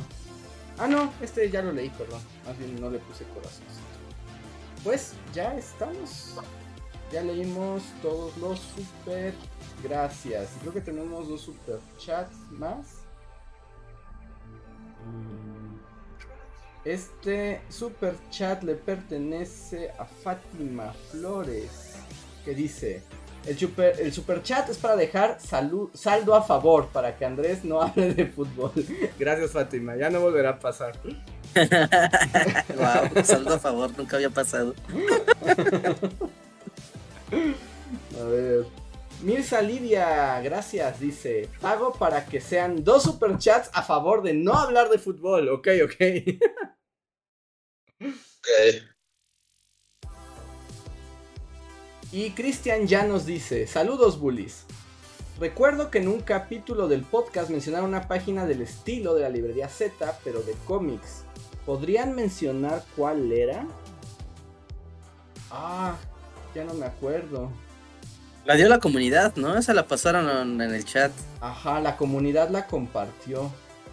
Y creo que yo la copié, pero no me acuerdo. A ver. Voy a hacer una búsqueda súper rápida, pero si no lo encuentro, mejor que el chat nos diga. Mm, no, Get Comics. Get Comics. Get Comics. Ajá. Creo que es esta. Pues es la única que tengo en mis marcadores. Get Comics. Entonces supongo que esa debe ser. Muchas gracias por el super chat, Cristian. Super H1 dice. Andrés, justo acabo de recibir mi primera moto. La compré inspirado en tu historia. Saludos. Digo, digo, perdón, Luis, jajaja. Yo dije, ¿qué? Wow, ¿has visto una moto? Siempre la he tenido, pero ha sido mi secreto más oscuro. Ni ustedes sabían que tenía. Este, qué chido, pues con cuidado, úsala con cuidado. Son cosas de con las que hay que tener cuidado. Y con eso Pero qué chido. sí llegamos, yo creo que al final de este podcast. Hoy acabamos un poco más temprano. Rejar no sé si sigue aquí o ya está en el limbo. Pero. Sí, aquí ando. Ah, ok. Este. A menos, Sí, a menos que tengan otro tema, sí. sí, porque ya que ca- mueran por hablar. Pero así como que muera por hablar. No. ¿Tú tienes algo que contar, Reinhardt? Ah, algo que muera por decir. Este, a ver. Que es que estoy con mi check de cosas que de las cuales podría hablar, pero no quiero hablar. Mira, está ok. el fin de semana, banana del presidente y su marcha rara, ¿no? Ese es un check de que no quiero hablar. Todo está bien y Eh, qué bonito. Ajá. Todos apoyan al presidente. ¿Quién dije? El Todos presidente. me aman y es la marcha de que todos me aman. Y hay un montón de publicidad en toda la ciudad. ¿En qué momento la hicieron? No sé. Sí, pero no, no hablemos de eso. No, no hablamos de eso, solo, solo está raro, está raro. O sea, es- es- está raro y está retorcido y neta da miedo. Ah, está lo de. Pues sigue la guerra, muy feo, en Ucrania no hay luz y así, pero, pero bueno, ¿no? Es gente blanca, ellos importan mucho, entonces hay que hablar de ellos. Eh, está. Hubo un terremoto en Tailandia, creo. En algún lugar de esos por allá. Ok, muy que no feo. sabemos ni cuál es. Pero estuvo feo. Ah, está, está, está, está.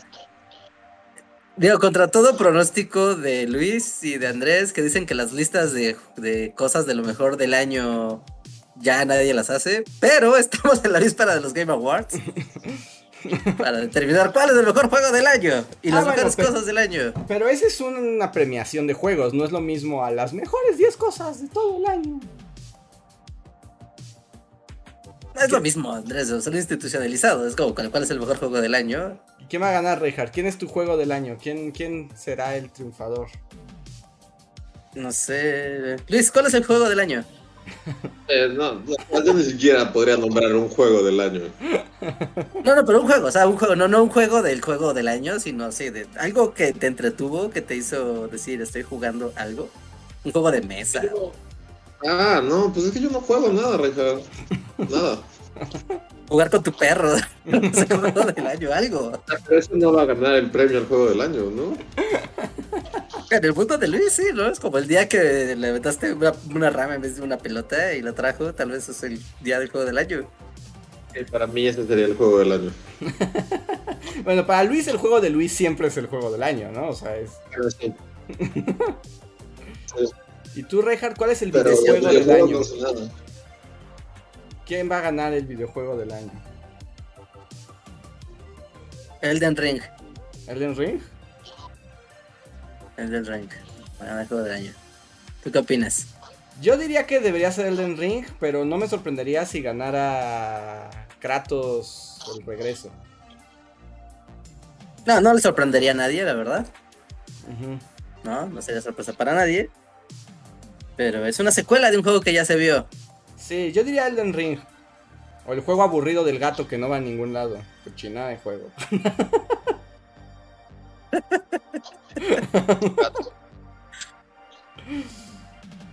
Sí, es- sí te habíamos dicho, ¿no? Que hay un juego donde eres un gato y el chiste es ser un gato. Este, no recuerdo, pero ok. Es como medio postapocalíptico, pero yo sí lo jugué y está bien aburrido. Saludos a los que les gusta el juego del gato. Solo les gusta porque tiene un gato. Si ese mismo juego tuviera un tlacuache, no sería tan popular. Exacto, sí, sí, sí.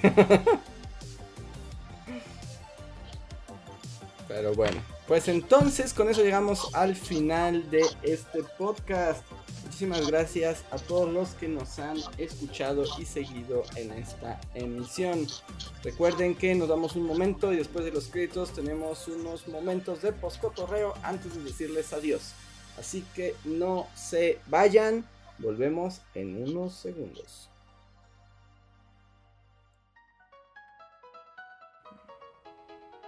Síguenos en Facebook, Twitter y YouTube con el usuario Bully Magnets. También suscríbete a nuestro podcast en iTunes y en la app de Mixler para tener lo más nuevo de nuestros contenidos siempre a la mano.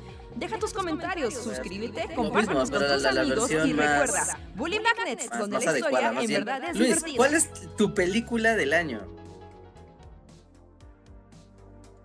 Ya volvimos. Reinhardt le está preguntando a Luis cuál es su película del año. Ah. Hmm, mi película del año. Igual y no necesariamente la Ah, mejor película, sino la que más te haya gustado por cualquier motivo. Mm, Estoy pensando, estoy pensando.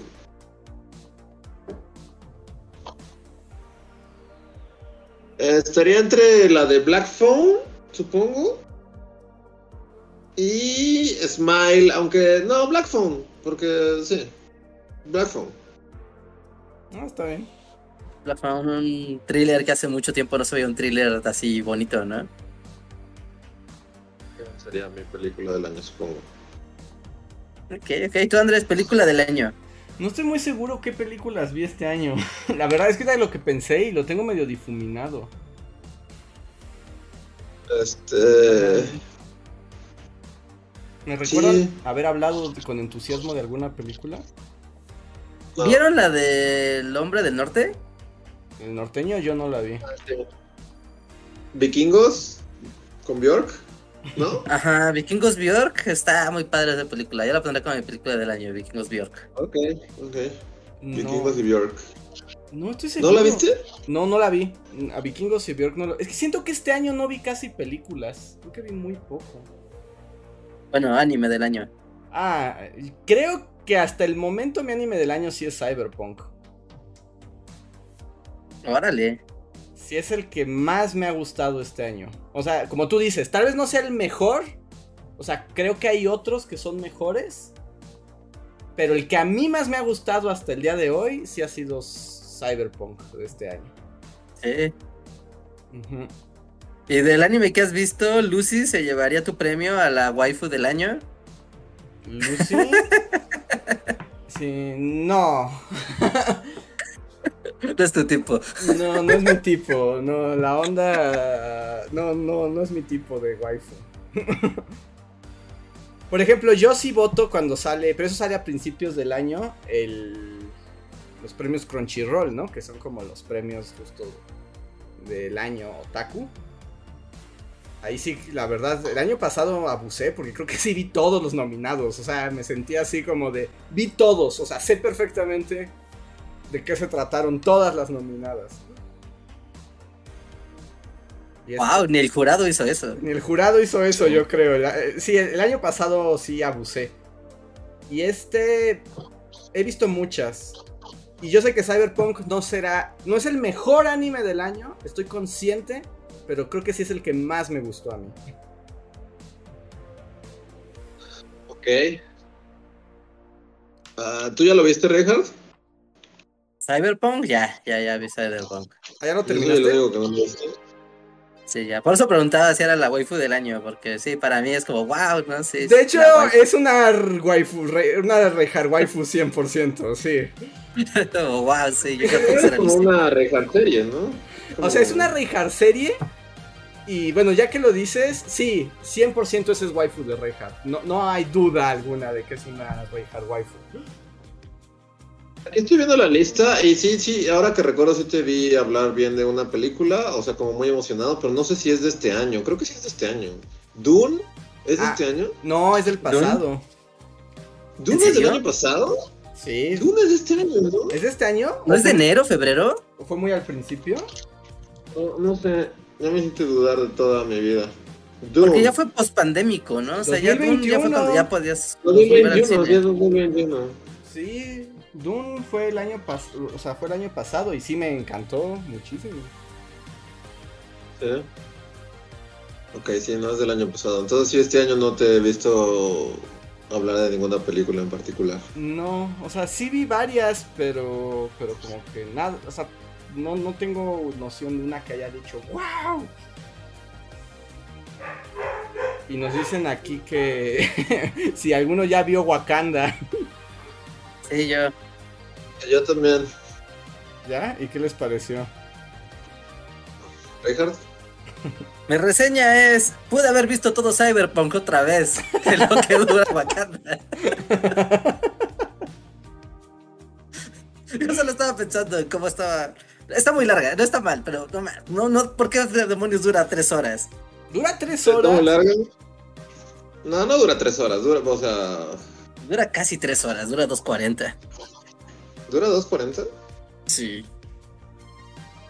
Este, yo ya descubrí que, o sea, ya, ya habían escuchado mi reseña de Spider-Man, todos los Spider-Mans, estamos aquí, este, que, ni, eh, que ni siquiera la había visto, ¿no? Porque pasó frente a mis ojos, pero yo estaba preocupado por mil cosas más, entonces Ujú. no la vi.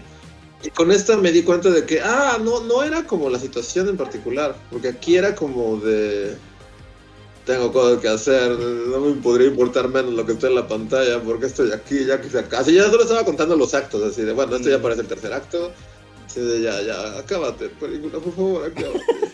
Es que eso es lo que tienen las películas de Marvel. Es porque estoy aquí sentado. No me importa nada de lo que ocurre en la pantalla. Wakanda tiene algo particularmente molesto, no sé si, si opinas igual, Luis, que te llenan de información que de repente la película decide que ya no va a importar para nada. Le dedican un chingo de tiempo a explicarte, mira, es este güey, es su ciudad, mira, es esta morra y tiene este conflicto, y ok. Y de repente en una escena, así sin más, los dos, o sea, los dos principales, ¿no? El héroe y el villano, como que dicen, bueno, pero entonces no vamos a hacer nada, ¿verdad? No. Y es como, güey, entonces ¿para qué me tienen aquí media hora viendo todo su desmadre? Como que trata de mostrarte muchas cosas que al final no tienen relevancia para el desarrollo final de la película. Entonces sí sientes que te están, te estás perdiendo tu tiempo a lo tonto frente a la pantalla.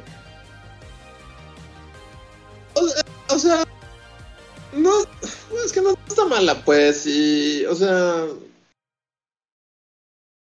este, Tenoch Huerta está padre. Este. Por un lado está padre, pero por otro. Ya este es el poscotorreo, ¿verdad? Ya deberíamos de, de, Sí, de y dejar la reseña. Como tú quieras, puedes Es- continuar. Tenemos tiempo extra. Sí, o sea, él está, ah, está padre y sus, sus mayas acuáticos, este. Están padres. eh, su, su flashback a cuando es niño y destruye a los españoles, spoiler. O sea, es como una pendejada que, o sea, yo me reí. Así como muy fuerte y todo así como. Pero creo que es, es, una pendejada. es- Y ya. Eh, por- ya, solo lo único que diré, no sé. Como que, o sea, ya es mi de vieja amargado, pero me molesta que, que, que onda mexicanos nunca apreciemos lo, lo, lo, las cosas padres que tenemos hasta que vienen los gringos y nos dicen que están bien padres. Y entonces ya es así como, ah, sí es cierto, está bien padre el Día de Muertos. Y aquí es lo mismo, ah, sí es cierto, está bien padre los mayas y que tal y todo eso. Es como, no sé, eso me molesta, pero con nosotros. Es así como, o sea, no quiero decir apropiación cultural y así, pero... O sea, porque, pero, pero sí, un poco así lo siento. así Sí, o sea, como, ¿por qué no podemos sea. hacer cosas con nuestras Nosotros, cosas? Sí, y justo, bueno, así como que saliendo de esta película, así con, con los amigos que fui, justo la conversación derivó en eso. Y que sí, como que estamos bien güeyes, ¿no? Era para cuando quitaron la estatua de Colón, por ejemplo. Ujú. Que en lugar de tan, o sea, que hubieran dicho, ¿saben qué? Vamos a quitar a Colón, pero vamos a poner un Quetzalcoatl, una estatua de Quetzalcoatl, serpiente gigante, así, que, que, que vayas por reforma y veas como Quetzalcoatl viene así a atacarte y le ponemos, saque fuego y lumbre por la boca. O sea, y nunca podemos hacer esas cosas. Siempre nuestro discurso se queda en. en. en, en si los españoles y que si somos los oprimidos y que si esto y que si lo otro. Cuando podríamos como exaltar las cosas padres que, o sea, como sí, hacer una pinche estatua de Quetzalcóatl gigante y no lo hacemos hasta que los gringos vienen y es como, mira, ahora Quetzalcóatl, Cuculcán es un personaje de Marvel y ahora ya todos es así como de, wow, los mayas y Quetzalcóatl. Y es como, pero es porque estoy viejo y amargado y, y- y- y- y nadie debería hacerme caso. Así, fun- así, así funcionan las cosas, ¿no? O sea, finalmente es como así funcionan, es una tontería, pero bueno, ¿no? Así, Pero estoy de así, acuerdo así son. Tiene muchas cosas padres la película, ¿no? O sea, los cenotes mágicos donde son el lugar donde consiguen su plantita mágica. O sea, eh, tiene cosas padres la película. No, la verdad es que sí. Pero como un todo no termina de aterrizar. Y no sé, yo que no soy gordo de los cómics, no sé, sé nada. Pero, spoiler, así, si esto, para verla, spoiler, 3, 2, 1, spoiler. Al, al final aparecen que tienen tres trajes tipo Iron Man para repartírselo entre las generalas más locas de Wakanda. Y es como de, no, espérense, no se supone que hacer estas cosas es súper difícil y ya entrenarse para utilizarlas es así, casi casi un entrenamiento militar loquísimo. y de repente es como, tenemos trajes de Iron Man. No, ya no, Reinhardt. Y nada más mi pregunta, Black Panther sí es... ¿Quién es Black Panther al final? ¿La hermana molesta? Sí. Ah. Básicamente ella es como la protagonista de la película, es como su película, pues. Qué horror. Yo que la odié cada segundo en la primera. ¿Sí? Sí, no, no, no la soportabas. Una Teki Wakanda me chocaba. Ok, bueno, ahora hay dos chicas Tekis, entonces. ¿Ay, hay dos? Más diversión. sí. sí. Hora de diversión. No, yo ya no veo nada de eso. Ya, ya no puedo. Ya, ya estoy fuera. Sí, creo que yo también oficialmente ya estoy fuera porque me pasaron los cortos de Ant-Man y es así como de no, no, no me va a pasar, lo siento Marvel ya. No hay manera de que vea Ant-Man y soy Ant-Man otra vez. No, sí, no, yo ya no veo nada. De hecho, me gusta que ustedes vayan porque las cuentan y ya sé qué pasa, pero me las ahorro. Te, podemos contar que Namor es, es, Namor porque alguien le dijo a Tenoch Huerta de niño que era un niño sin amor. Ay, no es cierto, ¿en serio? Sí, ese es el, ese es el Lord, sí, ese es el Lord. Sí. Ah, es un niño sin amor. Y desde entonces tuve mi nombre. Llamaré el amor. Ah, ¿what? ¿En serio? ¿Así de estúpido? Sí. wow. Wow. El niño sin amor. Es el niño sin amor. Wow. no lo puedo creer. Qué bueno que no fui a verlo. Las películas de Marvel son como como wallpapers interactivos que están muy padres. Ajá. Con escenas muy bonitas que ver y ya, o sea, o sea, porque tiene cosas visualmente muy padres esta película, ¿no? Y, y por algún motivo es extremadamente oscura. O sea, los oscuros sí son como. O sea, yo entiendo que estamos bajo el mar y no se ve, pero no jodan, ni yo como espectador veo un carajo. y después vi los trailers y es igual, no se ve, es muy oscura esa película. Sí, aunque su trono de boca de tiburón y sombrero de Kukulkan está padre. Y yo iba a hacer como una, una bueno, no sé, este, porque yo cuando, cuando, cuando la vean o lo que sea, o si ven imágenes, porque sin Namor, el niño sin amor. No este... o sea, en serio no lo puedo creer. Ah, este es Namor, Andrés. eh, cuando está en su trono de tiburón, este, ya como que convoca hacia todo su pueblo a pelear contra los wakandianos. Tiene un casco de Quetzalcoatl que a mí me hizo recordar el video de Navidad que hicimos de, los, diferentes Navidades. Nosotros pusimos a unos niñitos con, sombreros de Quetzalcoatl y dije, un momento, Marvel nos debe dinero, pero supongo que ya se hizo antes. es cierto, es cierto. un casquito de Quetzalcoatl, pero a mí me recordó mi casquito de Quetzalcoatl que tienen Timmy Lily. Y el otro niño genérico. O tal vez Tenoch Huerta te robó. Él vio y le, él vio a ah. Timmy Lily y, dijo, ¿saben qué? Estaría padrísimo. Era uno de sí, hay varias cosas aquí que siento que sí fue como idea de Tenoch Huerta. Ajá. O sea, que, que, parte de su contrato era como, bueno, hago su película, pero tengo que tener una escena en la que mate un montón de españoles este, conquistadores. y los queme a todos. Lo he hecho. Y wow. no pensé que sería tan fácil. Pero él está padre, él es, él es, mm, me atrevería a decir que en una película bastante mediocre, él es lo más padre de la película. ah, bueno, pues ya, ya es algo. Pero, pero sí, no. Qué bueno que me cuentan esto, porque si hubiera esto del niño sin amor, en ese momento me hubiera parado y me hubiera salido del cine. Así, ya. O sea, yo, perdí, yo, yo, yo escupí mi refresco con el niño sin amor, así. Es la definición de una tontería. Y aparte le están diciendo súper serio, o sea, te lo están contando con una seriedad increíble. No. Y decidí que mi nombre sería Namor, por el padrecito ese que, que me dijo que... ¡El peor nombre del mundo! Pero bueno, ahora sí ya vámonos, porque además fue spoiler alert VIP. Ya te fue spoiler alert VIP. Muchas gracias a los miembros de comunidad. Esperamos que hayan disfrutado este VIP. Eh, nos vemos la próxima semana. Muchísimas gracias y que tengan bonita noche. Bye. Sin amor, no. Es que no lo puedo creer, o sea, en serio, o sea, en, en serio. O sea, ya es como el rata alada, ¿no? Ya es como la nueva tendencia.